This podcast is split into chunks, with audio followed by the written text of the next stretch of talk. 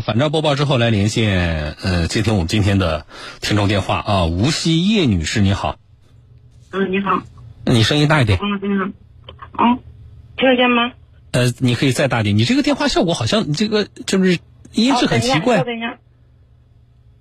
然后现在呢？呃，现在好一些，请讲什么问题？嗯，是这样子的，我买了一个二手房。嗯。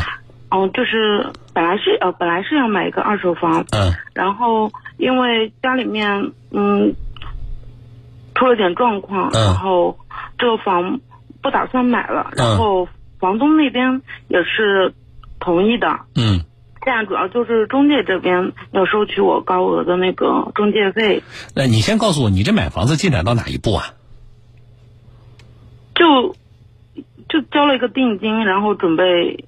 不不，那合同签了没有啊？签了。那这这么重要的环节你要说呀，这才是核心啊！就是人家也带你看了房子了，也找到房子了，对不对？对。那么呃，跟房东也见面了，也签了合同了，也交了定金了。对。对吧？然后现在你说我不想买了，对吧？嗯，是啊，是的。那中介中介费多少？嗯，合同上是写的是三万六千六百元。就是按照那个比例和你的房价换算下来是三万六，是吧？现在你就是你不想买了，那你这个房东同意吗？你你不买了？对，房东同意的，因为是因为家里面有那个。房东那两万块钱定金，房东也打也同意退给你。对的。好。那么这三万六，你现在是不打算付中介费了，对吧？但是中介不干。对。那实际上你也你也没付啊，不是吗？对，但是嗯，房产证抵押在那个啊，就房东的房产证压在中介呢，对吧？对对对。然后他就不肯给他。就是你你不仅是你吧，房东也有中介费，是不是？房东也付了一个一万块钱的。哎，对，就是说这个呃，中介的意思就是你们要是。嗯，不付中介费，我房产证就不能给，是这个意思是吧？对，是的。嗯，那你什么意思啊？你找我是什么意思啊？嗯，我是想问一下，这个中介费是合理吗？中介费合不合理我不知道啊，这个你要问你们当地的房管局，就是你们当地对于中介费有没有一个呃，比如说百分之几？你这是百分之几啊？三万六？嗯，百分之三。百分之三？那你要问你们当地房管局，就是说呃，他们是对于呃你们当地的中介费。收取的比例，它是有一个要求的，但是一般啊，中介敢写进合同，光明正大的收，我觉得有问题的可能性不大。嗯嗯，就是谈不拢嘛。谈不拢是这样的，你你知道，你这个事情呢首，首先你违约，首先你是违约方，对吧？这是第一点。第二点，那你现在你说你家里有事，你单方面不买了，那你有没有考虑过，那人家中介确实给你提供了服务啊？给你找房源，带你看房子，带你联系房东签合同，那他这个，他这个付出呢？他提供的服务呢？他其实也没有提供多大服务，因为我们就看了一套房。那不对，那你看你你看，那如果没有他，你能看到这套房子吗？你能这么快买到吗？我觉得这个话不对啊。就是说，我们对费用的问题呢，我们可能这个多与少，我们有不同看法，但是我们不能就这样否认人家提供的服务。嗯。这是第二点啊，第三点，你的这个你跟我一说吧，我觉得我要是中介的话，我首先会想到的就是你跟房东是不是商量好打算跳单啊？没有，肯定是没有的。这个这个这个百分之一万是没有的，因为是因为家里面那个我婆婆突然生病了，然后她也是是事先先瞒着我们的。哦，对对对，然后后来就是就就在这一个月内，她完我我我老公知道了这个事情，然后。然后他告诉了我，然后我就打算就房子先不买了，先请他看病，因为他以前也动过手术，你知道吧？然后他就，对，嗯，那还有合同里边就，因你签合同的时候，你们是没有给中介费的，你只给的定金嘛，对不对？那么合同里边关于说，如果咱们现在签完合同之后，然后结果你们两个交易没有成功，那这个中介费付还是不付，或者是按多少比例付？合同里边怎么说的？嗯，就是按照三，就是房房屋的三个点啊，就正常支付，对吧？就是说，只要合同签了，签过合同之后，你们俩哪怕交易没成功，你们也要正常支付中介费。对，对，是这个意思是吧？是的。啊，那你现在你告诉我你什么想法？你一分钱都不打算付吗？没有啊，我就是我我们本来就是一直在谈这个事情，嗯，就是想希望他，因为本来就是给家里人看病嘛，想让他。就是收取少一点，嗯，对吧？就是如果是涉及到他们业务员的提成什么的，我们都是愿意支付一万到一万五都可以。嗯，好，三万六，三万六，你愿意支付一万到一万五，对吧？那么中介有没有这个让一口啊？就他们一直都不让。中介意思说就要收收三万六吗？嗯，不是，他们就说两万嘛。啊，那那也是让了嘛，就是那实际上就差五千嘛。你你们最高愿意出到一万五，中介可以从三万六让到两万，就差五千，对吧？对。呃，你但是你就不愿意再多出这五千了。对啊。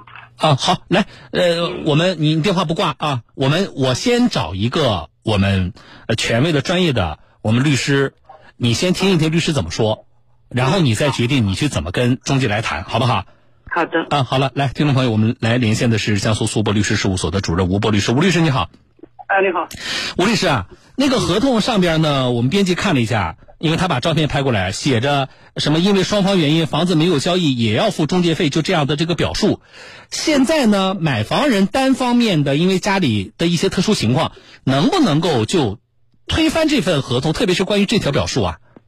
呃，我觉得是不能推翻，不能，因为这个合同是双方已经签字，并且已经履行了，是合同已经生效了。嗯。现在合同不能继续履行的原因是有一方面，也就是买方单方面违约。嗯。呃，这嗯，关于单方面违约。的这个相关的这个违约责任，双方已经在合同里面约定的很清楚了。嗯，因此应当按照合同的约定去履行。但是以往我们听过啊，就比如说有的案例里边，呃，这个司法实践里边，我们看到，比如说我们签了一个合同，确实是我们已经签了，但是呢，一些条款，呃，这个最后要求就是你要，比如说加粗，包括像我们买保险，有一些条款一定是要更要加粗，或者下面要打一个横杠。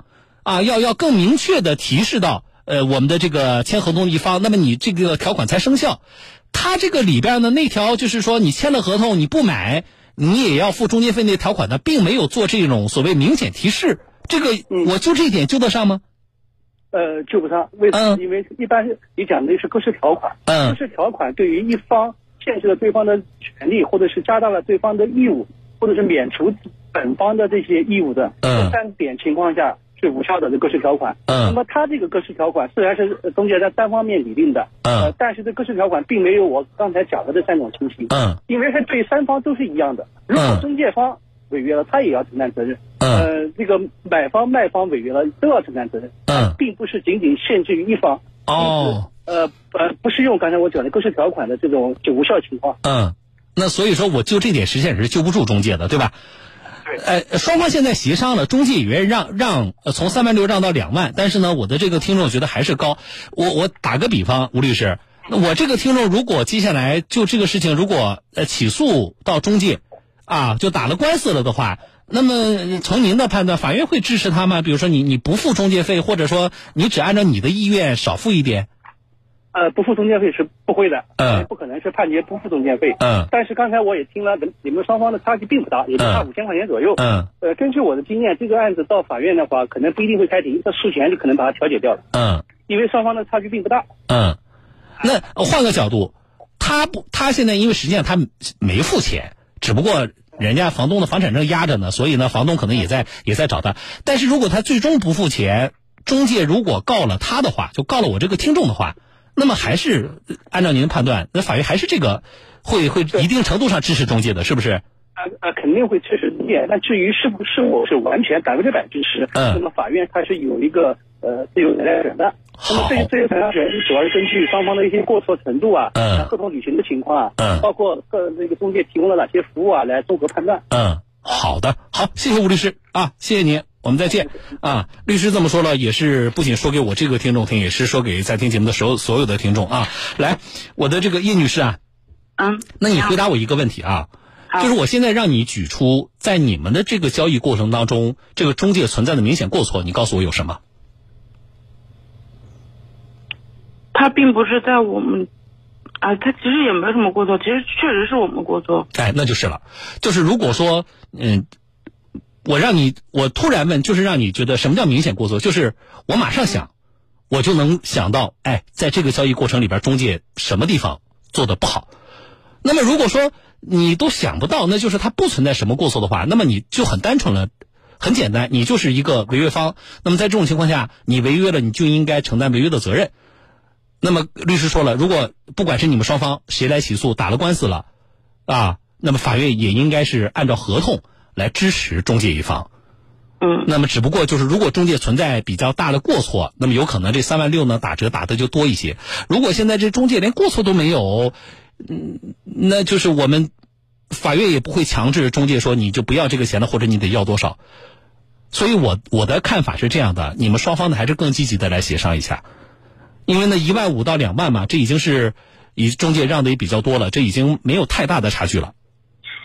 嗯，哎，就是这个事情啊，其实核心还不在于说，哎，房东的房产证压不压在他，那是房东的事儿。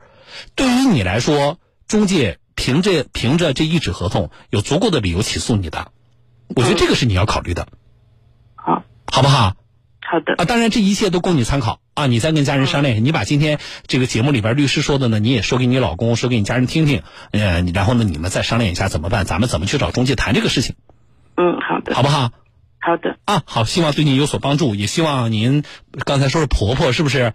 啊，这个身体能够早日康复啊。好的，哎，好，再见。好，再见。嗯，好了，解答他。呃，也解答我们收音机前的其他听众朋友啊，对于类似事情，我们怎么从法律的角度去去看它啊？这个知识点是什么？啊，这是一个。呃，多说一句的是什么呢？就是在我们节目里边，如果涉及到中介的，说实话，更多的是投诉中介的，因为大家进行的比较好嘛，就不要来找小东了嘛，对不对？就是说出事儿了啊，有有矛盾了。或者说自己吃亏了，啊，来我我们打电话找媒体来维权了嘛，然后来找来找我了，所以更多的出现在我们节目里的中介的一些做法都是不对的，都是这个要么就是不规范，啊，呃，要么就是在整个的这个交易过程里边呃，明显有侵犯我们的这些呃业主权益的地方，所以这样的情况我们该曝光曝光，对吧？我们该去。帮大家去找中介维权，我们就帮大家去找中介维权。那么这个呢，会有一种什么感觉呢？就是哎，你看老被曝光，中介老被曝光，这个中介真是的啊，中介这个有有很多地方做的不好。可是你也别忘了，现实当中，我们很多的事情还是在中介为我们提供的服务之下，才得以很好的完成的。那么，他们在这个过程当中，确实是为我们提供了，不管是带你去看房，还是提供了信息。那这个房源你怎么知道的？他不提供你会知道吗？对不对？哎，你说，哎，他就带我看了一套房子，哎，然后我就买了，他好像也没有干多大的事儿，哎，啊，那么我们是不是就可以完全的去否认掉作为一个服务的中介机构，他为你提供的这个服务的价值呢？我觉得不对。啊，他违规，我们该曝光曝光，我们找主管部门该处罚处罚。可是人家给咱们提供了服务，包括提供的那个信息也是有价值的。那么我们也不能够就啊彻底的就否认掉。啊，你你你给我提供的服务，我现在不想买了，那你活该。我觉得。这个我们也不能认同的啊！我们在听节目的听众朋友，咱们大多数人做的工作，其实如果去划分一下，都属于服务类。